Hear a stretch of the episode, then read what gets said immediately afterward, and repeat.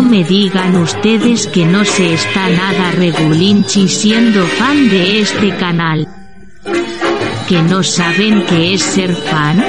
Esperen, que se lo cuento después de esta fastuosa melodía.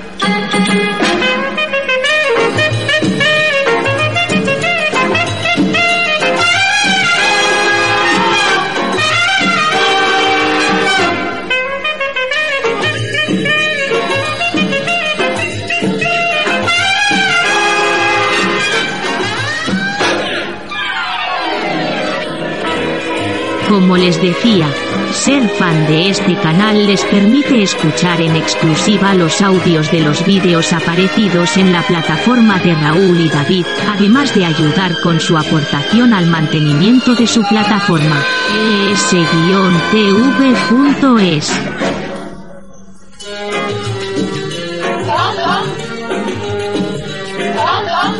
¿Necesitan más por menos?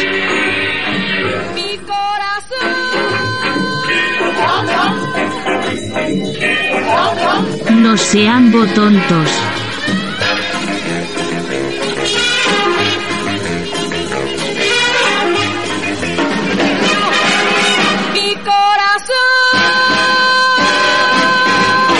Gracias por llenar las calles de este país de delincuentes, de ilegales, de droga y tener a los corruptos en el poder. Qué gran labor hacéis. A ver si os fuerais todos a tomar por...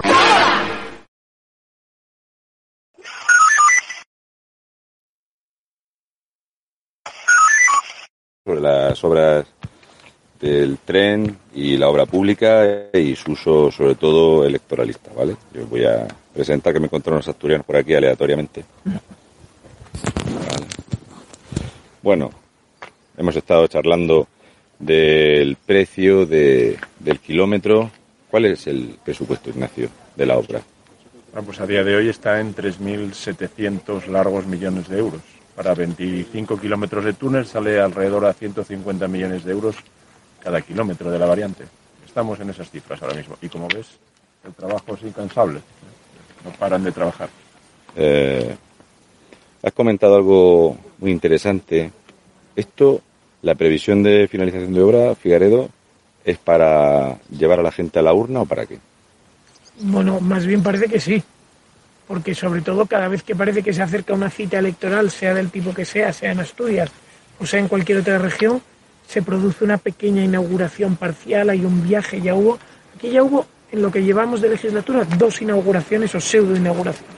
Un viaje previo, eh, eh, medio inaugural, al que vinieron todos los gerifaltes socialistas de la zona y se hicieron la foto, se hicieron el viaje y es justo para hacerlo antes de las elecciones en Castilla y León. Luego otro antes de las elecciones en Andalucía, para intentar rascar cosillas.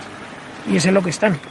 Aquí eh, una parte creo que es muy interesante que lo conozca eh, la gente, el tema de lo que has comentado de, la, de las pruebas y el testeo de la obra y cómo es una prueba para poner un túnel el más largo que va a ser, ¿no? De Europa.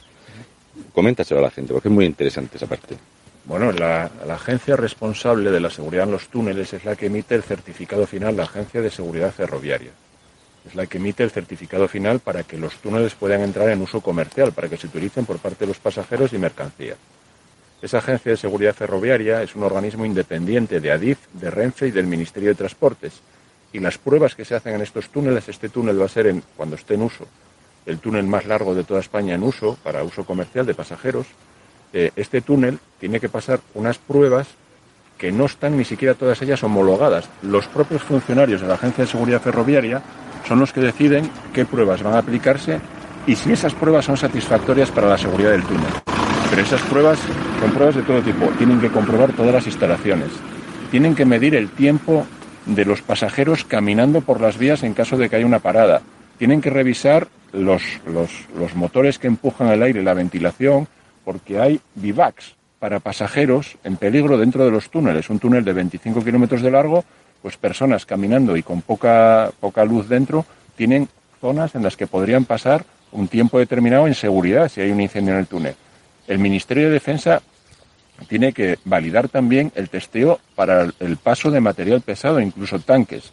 la unidad militar de emergencia también tiene que asegurarse de que pueda pasar material pesado. O sea, son una serie de pruebas tan amplias, tan largas y que no dependen ni de ADIF, ni de Renfe, ni del Ministerio de Transportes, que podría entrar en funcionamiento en mayo de 2023, pero nadie puede asegurar que pueda entrar en funcionamiento en una fecha determinada, porque esas pruebas no están homologadas. No hay un plazo tampoco para realizarlas. No está no hay un límite temporal para que esas pruebas queden realizadas y para que la Agencia de Seguridad Ferroviaria emita ese certificado. O sea que este, lo, bueno que tienen estos túneles para los políticos que iniciaron la obra, ya el PP en su día que puso la primera piedra, es que cada poco te da posibilidades de dar algún titular.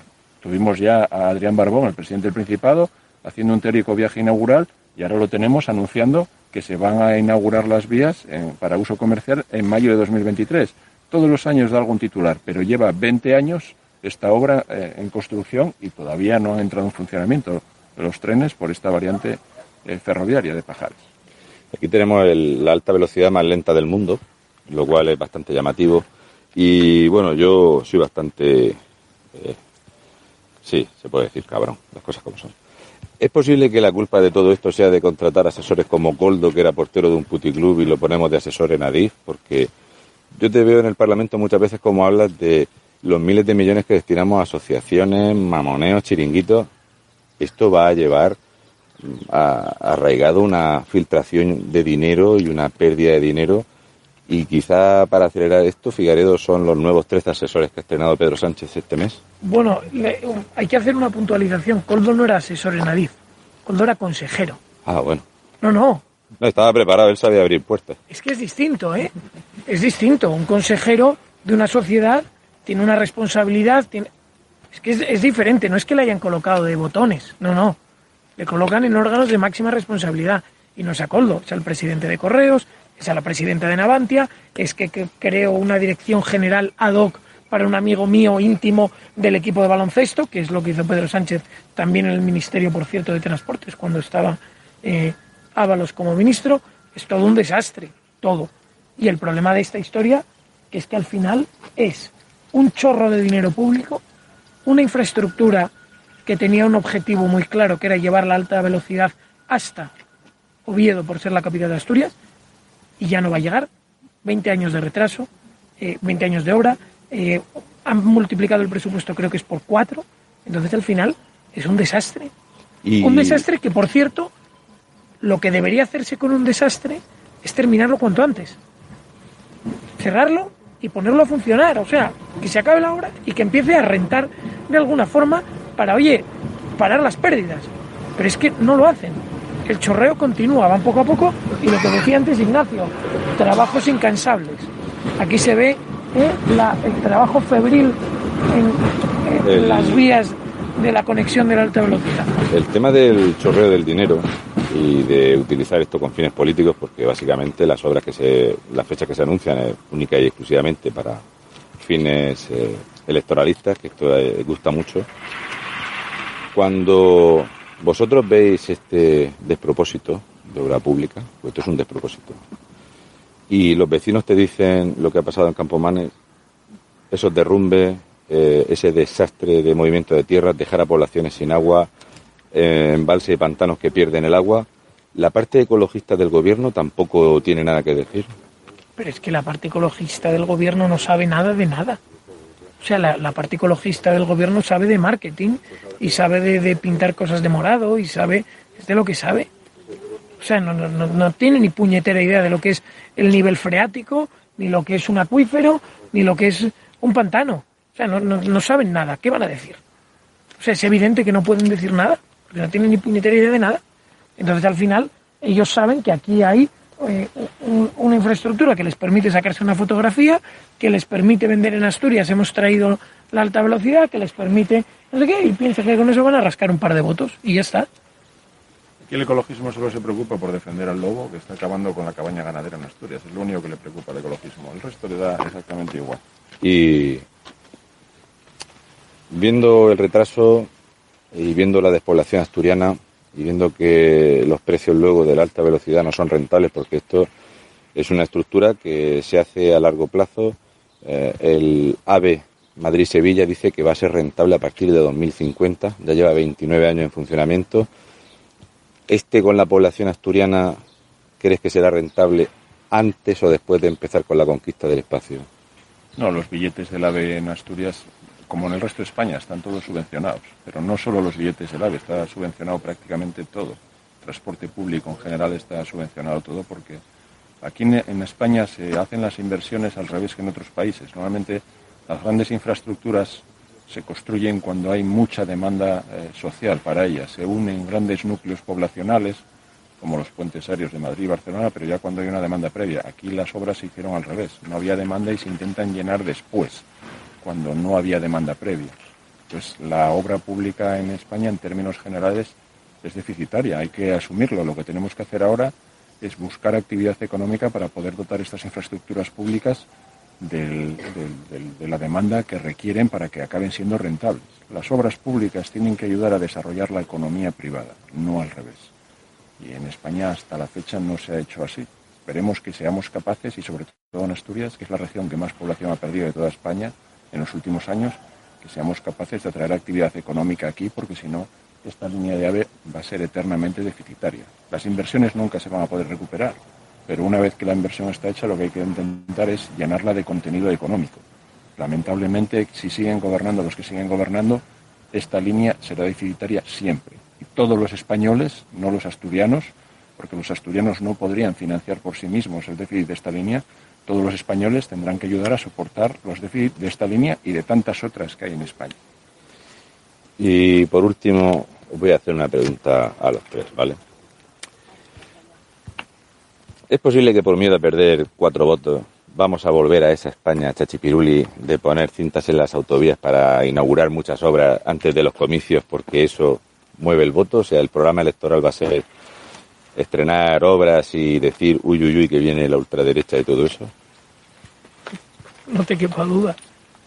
Pero vamos, me parece que, veo... me parece que es evidente que es hacia lo que vamos. De hecho, lo hemos visto en la última campaña electoral en Andalucía ese fue el lema. Tanto es así que después de la, de la jornada electoral sale Adriana Lastra, eh, el, peor producto de, que, hemos exportado desde Asturias, a decir que los partidos que ganan las elecciones en determinadas eh, comunidades autónomas las ganan gracias al PSOE que ha traído los fondos europeos y que eso a su vez ha dado alas a los gobiernos autónomos. Una cosa surrealista. Bueno, a mí me están, y están en eso, ¿eh? Ellos están en eso, ellos están en, en inaugurar la obra, en meter el dinero público, en sacarse la fotografía, en cortar la, la cinta inaugural y es evidentemente que es lo que va a pasar. Y por supuesto señalarnos a nosotros como si fuésemos aquí los ogros de, de, la ultraderecha y, y azuzar el miedo al, al, al votante tengo que preguntarte. ¿Cómo puedes sobrevivir en esta sociedad heteropatriarcal que te esclaviza y te somete? Porque, en serio, yo paseando por España lo único que veo son los problemas que tenéis y la realidad que tenemos eh, política en España.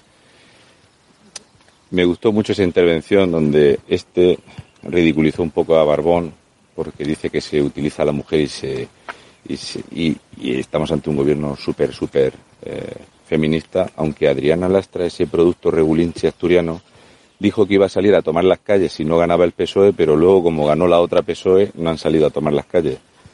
¿Qué te parece el dispendio de dinero público para estas políticas feministas?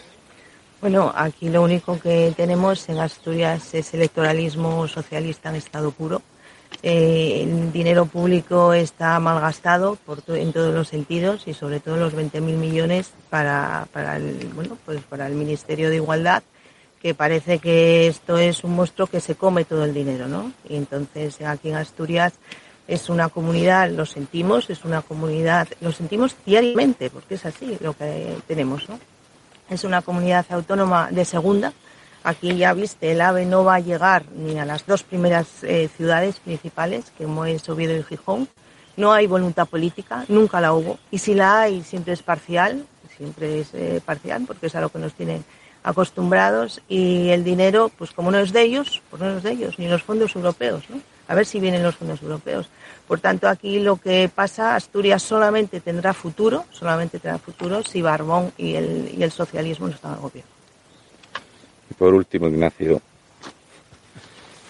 eh, el problema de Asturias es endémico. Quiero matizarte algo, ¿eh? porque es muy feminista el gobierno del presidente Barbón.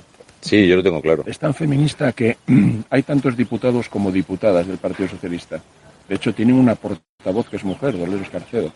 Pero las diputadas del Partido Socialista solo intervienen el 17% del tiempo. El otro 87, 83% del tiempo lo utilizan los hombres del Partido Socialista. Entonces, yo no sé si es que tienen miedo a darles voz a las mujeres o quieren protegerlas, no sé muy bien, pero siendo el mismo número de hombres que de mujeres en el Grupo Socialista y siendo una portavoz una mujer, las mujeres intervienen solo el 17% del tiempo. Eso sí, la bancada que hay detrás del presidente y del vicepresidente son todo mujeres. Qué coincidencia.